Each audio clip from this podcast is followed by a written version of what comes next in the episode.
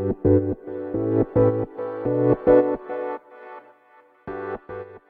い、皆様おはようございます。ハラチェです。このチャンネルでは、見習いこんまり流片付けコンサルタントである私が、もっとお片付けがしたくなる、そんな理由だったり、効果やメリットを話しているチャンネルでございます。ということで、本日も皆様お聴きいただきありがとうございます。今日のテーマはですね、迷った時はどっちでもいいというテーマで話をしていきたいと思います。でちょっとこれ一見雑に聞こえるかもしれないんですが、いやいや、そんなことはなくてですね、結構私は本質をついているなぁなんて思うので、詳しく説明していきたいと思います。で、これ、お片付けに限った話ではなくて、人生だったり、例えば仕事とか人間関係とか趣味にも活かせると思うので、ご自身のお片付けやその他に転用していただきたいななんて思います。で、迷った時はどちらでもいいっていう話なんですけれど、お片付けで迷うことってすっごくたくさんあると思うんです。例えば、これを手放すのか、取っておくのか、他にも新しく収納を買い足すのか、それとも我慢するのか、家具の場所をどうするのか、いろんなことで迷うことがあると思うんですね。で、この際に参考にしてほしいのが、迷った時はどっちでもいいっていうことなんですよ。で、これ一見雑に聞こえてしまうかもしれないんですけれど、どういうことかというとですね、人ってどういう時に迷うかっていうことを考えるとすごくわかりやすいと思います。例えばなんですけれど、今ご自身がスマホを、皆さんスマホをお持ちだと思います。で、このスマホを捨てるか捨てないかっていうふうに迷う方っていないんじゃないかなって思うんですね。もし、あの、寿命が来てるとかそういう話ではなくって、今現在使っているものを捨てようとかっていう考えには至らないですよね。で、なんでそうなるかっていうと、必要だからです。必要だから捨てるなんていう選択肢は現れないんですよ。じゃあ一方で、捨てるか取っておくか迷うものがある場合、どういうことかっていうとですね、明らかに必要というわけではないというわけなんですよ。だって明らかに必要な、例えば家とか車とか、そういうものを手放そうなんていう考えにはおそらく至らないと思うんですね。なので、迷うっていうことは、そもそも自分の心に必要、確実に必要であるっていう状況が薄れてきている状態だと思うんです。で、この時に迷った時はどちらでもいいっていう考えが発動するんですけれど、要するにですね、これを、そのものを捨てた未来と取っておいた未来の二つが現れると思うんですが、これ、どちらの未来も想像することができないと思うんです。で、捨ててしまった場合は、もう取っておいた未来には出会うことはできないですし、残しておいた未来にはてた方の未来っていうのは現れないわけですよ。要するに、どちらか一方しか選択ができないんですね。で、さらに、その未来っていうのはどうなるのか、何が起こるのかっていうのは予想できないはずなんです。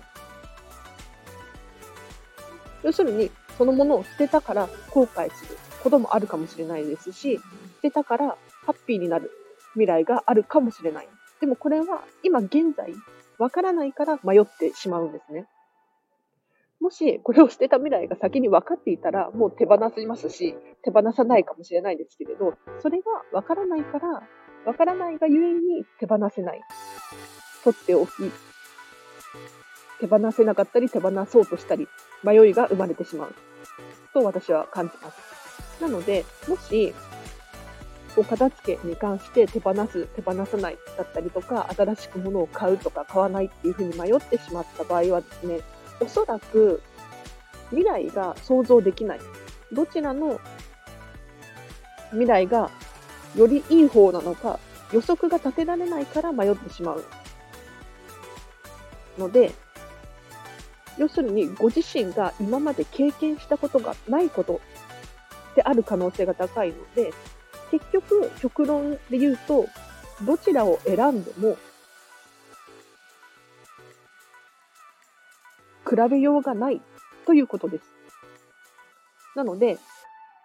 こういうふうにもし迷いが生まれたらですね、ぜひどちらか一方を早めに選択していただきたいななんて思います。で、早めに選択することによって、早く情報を手に入れることができます。要するに、そのものを捨てたことによって後悔するかもしれないですし、すっきりするかもしれない。で、この未来が早くやってくるんですよ。で、もし捨ててしまったがために後悔する未来がやってくるかもしれないんですが、それはご自身の経験値となって、次は次同じようなことが起こっても同じ過ちを繰り返せないと思いますし、もし手放したことによってスッキリする未来がやってきたら、早くスッキリした状態を手に入れることができるので、すごくいいと思うんです。で、一番良くないなぁなんて思うのが、どっちの未来がいいか、手放した方がいいのか、残しておいた方がいいのか、これをですね、ずっと迷って迷ってしまうことが私自身は良くないなぁなんて思います。要するに、ずっとその迷いから解き放されないで迷い続けてしまう。で、結局最終的にはどちらかを選ばなければならないわけなので、結局選ばなければならないのであれば、早めに解決していただきたいななんて思います。で、これ本当に片付けに関すること以外のことも言えてですね、例えばお昼ご飯にラーメンを食べようかとか、カレーを食べようか迷うとするじゃないですか。ただ、ラーメンを食べた未来とカレーを食べた未来って食べてみないとわからないんですよ。もしかしたらカレー屋さんで何か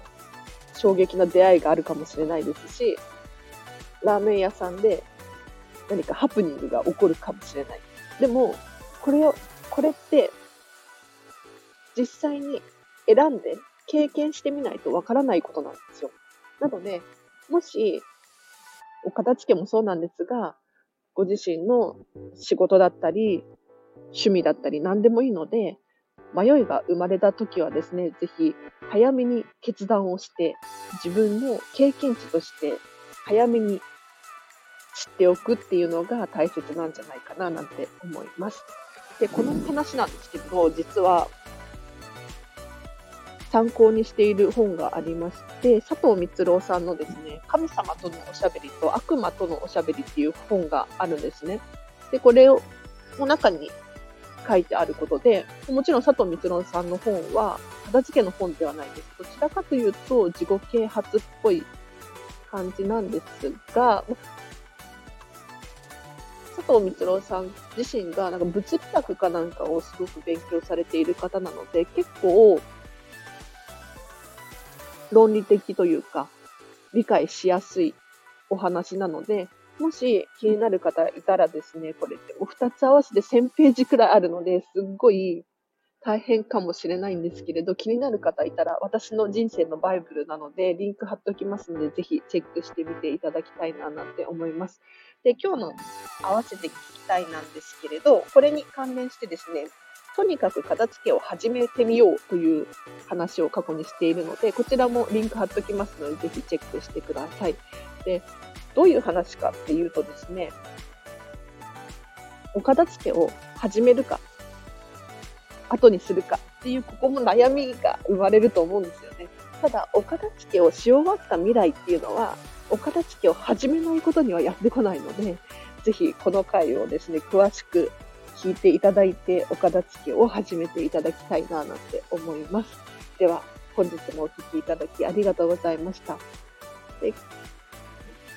もう一つお知らせなんですけれど、私現在本を執筆中でですね、もちろん大それたことではなくて、Kindle Unlimited で出版できるんじゃないかなと期待を込めて書いているんですね。で、もし出版できなければ、あの、ノートで公開したいと思っているんですが、この本の冒頭部分をですね、私のブログ、ノートで書いてるんですけれど、こちらで無料で公開していますので、ぜひチェックしていただきたいなと思います。で、何を書いてるかっていうと、このチャンネルで話している内容をですね、綺麗にわかりやすくまとめたものとなっております。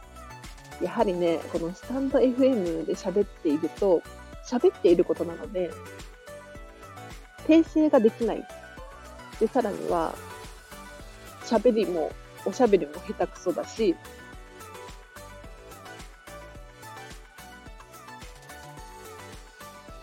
おそらく聞き取りづらい部分もたくさんあると思うんです。ただ、このブログとか文章で書くと何回も書き直しができますよね。なので、その、もし、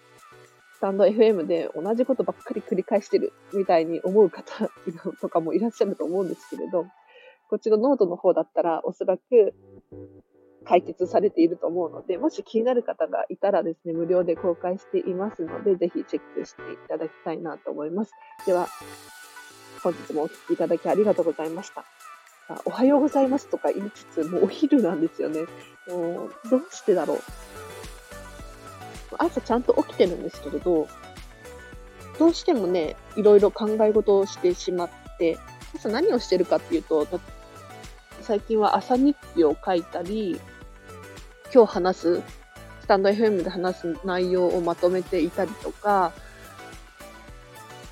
その復習をしていたり、要するに本を読み返したりとかしていますね。で、結局スマホとかもいじっちゃったりするので、なんやかんや時間がかかってしまうんですよ。も一応このチャンネルでは基本的に朝と夜の2回お片付けに関する放送をしていますので、もし気になる方いたらですね、フォローしていただいて今日の夜の回も聞いていただきたいななんて思います。では、本日もお聴きいただきありがとうございました。今日もあと半日ですね。では皆様、ハッピーな一日を過ごしましょう。あらちでした。バイバイ。